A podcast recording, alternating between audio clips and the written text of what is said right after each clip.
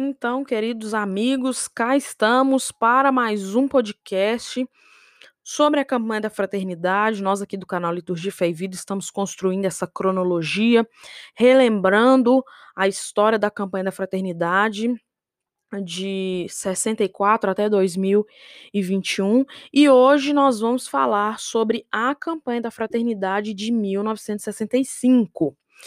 É, a campanha desse ano de 65 teve como tema Faça da sua paróquia uma comunidade de fé, culto e amor. É, neste ano de 1965, vai lembrar, aconteciam várias coisas, não só no Brasil, mas também no mundo. 65 marca a finalização dos trabalhos né, do Concílio Vaticano II, que iniciou em 11 de outubro de 1962 e terminou em 8 de dezembro de 1965, então, um grande marco do século XX para a igreja, que nos norteia ainda até hoje. E tínhamos várias coisas também acontecendo aqui no Brasil, em 65. Por isso, a campanha da fraternidade chamou atenção para dois elementos, que eram o anúncio e o testemunho.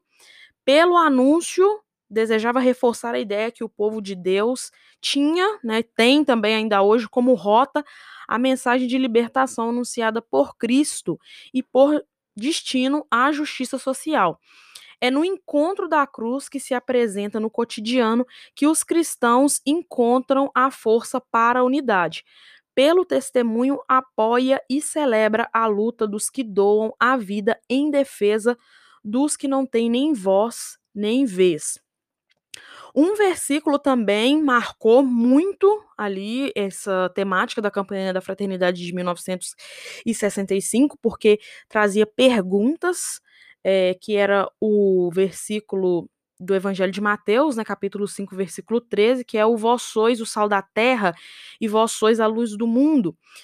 Por que perguntar? Por que esse versículo, né? Que é perguntar o que significa ser sal da terra e luz do mundo no Brasil de 1965, quando imperam os atos institucionais número 1 e número 2. Vale lembrar que nós estávamos passando por um período de ditadura militar aqui no Brasil.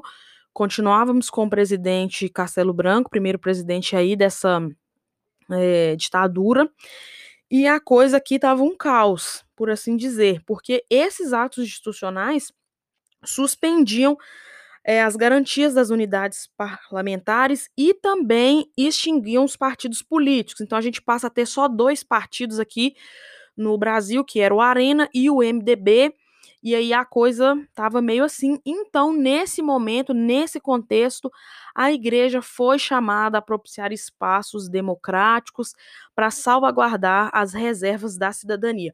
Por isso que a gente também é, já ouviu em outro podcast aí falando que a, a CNBB sempre pensava nesse tema da campanha da fraternidade com relação ao cenário político também que a gente estava vivendo e que a gente vive também.